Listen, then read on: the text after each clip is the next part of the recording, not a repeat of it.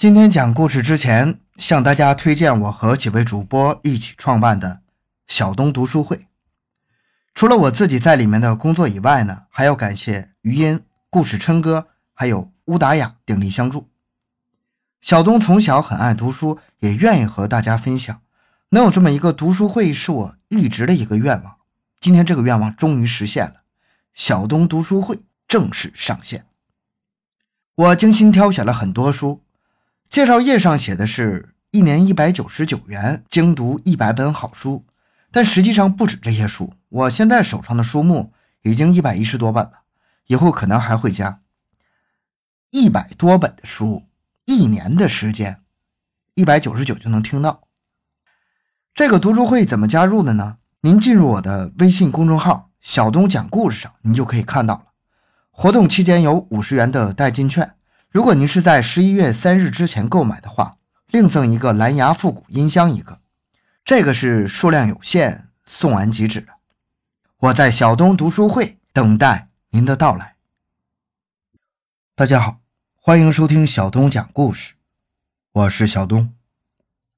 赶尸是我国湘西地区的民俗，属于巫文化的一种。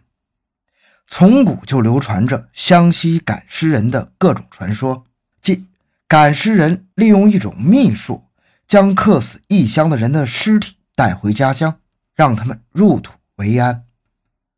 尽管湘西赶尸从未得到科学验证，也并未被亲眼证实，但却成为很多超现实题材电影的原型，从此广为人知。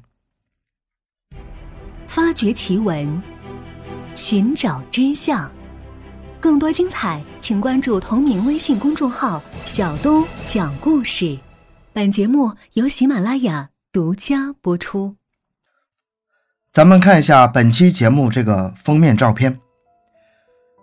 照片上这个场景呢，是在一个山洞里，一名身穿红色道袍的道士，手里拿着一把号角，似乎正在施法，而靠墙站着的。是几个身罩白袍、用黑头套蒙着脸的人。据拍摄这张照片的主人描述，他和同伴到湘西旅游，因为流连山水而被一场大雨给赶进了一个山洞，从而看到这眼前诡异的一幕。在帖子里，他煞有介事地表示，自己见到了传说中的赶尸人。这张照片。在当时，网上引起了巨大的轰动，一时间帖子的转载和点击量直线上升，短短几天就成为各大论坛的热帖。不过，也随即有人指出这张照片有摆拍的嫌疑啊，而且从专业的角度分析了照片的方方面面，得出的结论是，这不过是有心人的一次炒作而已，真正的赶尸人根本不可能这么容易被找。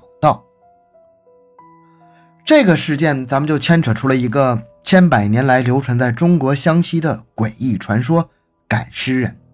那么，这赶尸究竟是怎么回事呢？相传，几千年前，苗族的祖先蚩尤率兵在黄河边与黄帝的部落厮杀，双方杀的是尸横遍野，血流成河呀。大战结束。士兵们把伤兵都抬走之后，蚩尤对身边的军师说：“我们不能丢下战死在这里的弟兄不管呐！你用点法术，让这些好弟兄回归故里，如何？”军师说：“好吧，你给我改换一下装备，你拿符节在前面引路，我在后面督促。”于是。军师装扮成蚩尤的模样，站在战死的弟兄们尸首中间，在一阵默念咒语、祷告神灵之后，对着那些尸体大声呼喊道：“此难之弟兄们，此处非尔安身立命之所，尔今枉死，实堪悲悼。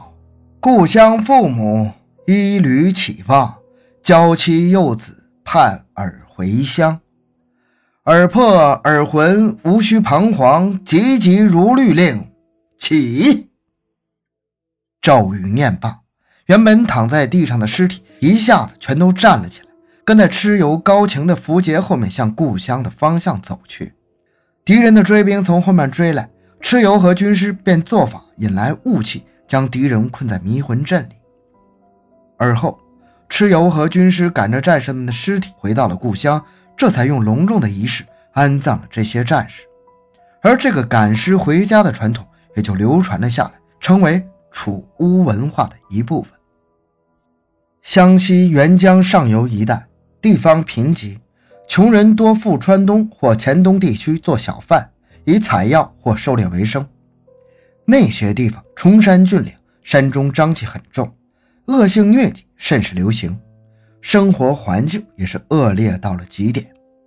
除当地的苗人以外，外人很少去的。死在那些的地方，汉人没有一个是有钱人，而汉人有眷恋自己乡土的传统，叶落必须归根。客死异地的游子一定要入葬祖茔，孝子贤孙必须得搬丧回籍，亲友相知也都有资助此事的义务。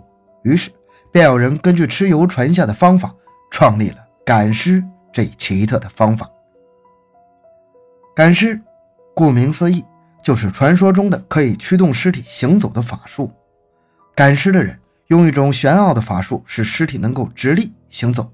然后带领他们穿过荒凉崎岖的山路，回到离死者故乡不远的地方，交给死者的亲人，让他们把尸骸装进棺木之内，再用其他的交通工具把棺木运回死者的家乡入土安葬。千百年来，赶尸在湘西的这片土地上日益发展成一门独特的行当，赶尸人被百姓们称为赶尸匠，形成了一系列独特的规矩。这也就给赶尸蒙上了一层神秘的面纱。想象一下，在湘西那密林山路之中，成对的死人头罩黑布，身着白衣，在赶尸匠的驱使下，迎着惨白的月光，一步一跳地朝目的地进发。这样诡异的情景，难道不让人毛骨悚然？当然，赶尸匠也需要休息打尖儿。而他们因为赶着尸体不能到旅店、饭馆休息和用餐，因此湘西各部皆有赶尸客栈。这种神秘莫测的赶尸客栈只住死尸和赶尸匠，一般行路人是不敢住的。他的大门一年到头都开着，因为两扇大门后面是尸体停歇之处。赶尸匠赶着尸体天亮前到达客栈，夜晚悄然离去，尸体都在门板后面整齐的倚墙而立。如果遇上大雨天不好走，就在客栈里停上几天几夜，等待天晴。客栈里也备着锅碗瓢盆和灶头，供赶尸匠自做自吃。赶尸的方法也是大有独到之处。在湘西的山区，当有外乡人在那里去世之后，他的亲友便前往聘请赶尸匠来赶尸回乡。当赶尸匠来到停尸的地方，首先查看死者的生辰及死忌，看看是否有冲克，然后便在尸旁喃喃念咒，随后把手中的桃木剑用力插入停放尸体的木板上。倘若桃木剑应手而入，则表示这尸体愿意接受赶尸匠的号令指引，他便肯接下这赶尸的聘约。如倘若桃木剑屡插不入或者突然折断，那赶尸匠便会立即掉头而去，因为这表示。尸体不肯听从他的号令，途中有可能因此而发生变故。即使主家出更高的价钱，他也不会答应赶尸的。当赶尸匠接下生意之后，并不会立即启程，而是要待几天，直至有四五具尸体，有些更会在路途上再接生意。而赶尸其中一个神奇的地方就是，经过做法，无论天气怎样，尸体也不会腐烂。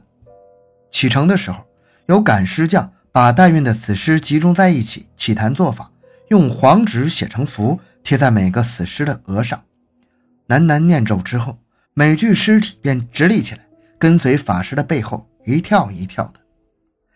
这是因为死尸的各处关节均已僵硬，膝部不能屈膝，只能跳跃向前，而一般行旅是日行夜宿，但赶尸正好相反，日宿。夜行，因为赶尸需要在夜间进行，不可能让太阳照射到死尸身上，所以一到鸡啼天将破晓之前，赶尸匠便带领死尸，便带领死尸到赶尸客栈住宿，直至晚上。临行前，赶尸匠会逐一检视尸体额上的符，如没问题，才会继续赶尸的行程。传说中，赶尸一门有三赶三不赶之说。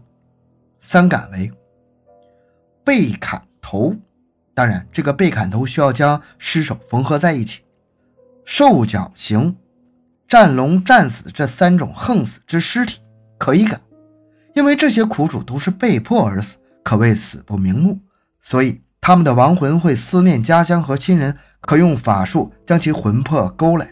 以符咒镇于各自尸体之内，再驱赶他们爬山越岭，回到故里。三不敢为病死、投河吊井自愿而死、雷打火烧肢体不全，这三种不能赶。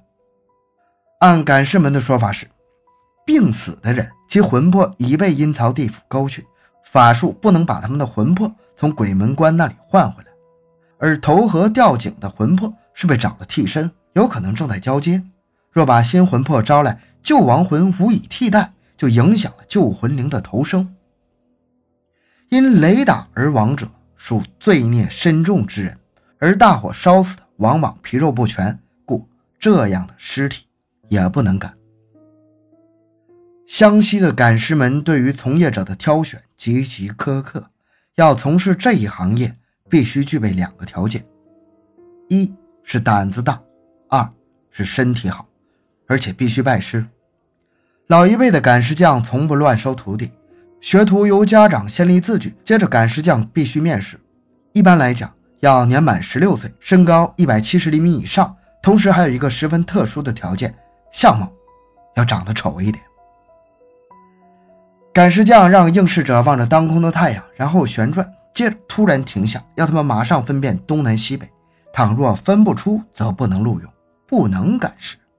接着，赶尸匠要他们找东西、挑担子，因为尸体毕竟不是活人，遇上陡峭的高坡，尸体爬不上去，赶尸匠就得一个一个往高坡上背和扛。最后还有一项面试，赶尸匠将一片桐树叶放在深山的坟头上，黑夜里让应试人一个人去取回来。只有这样才能说明应试者有胜任赶尸匠的胆量。只有这三关顺利通过了，应试者才有当赶尸匠学徒的可能。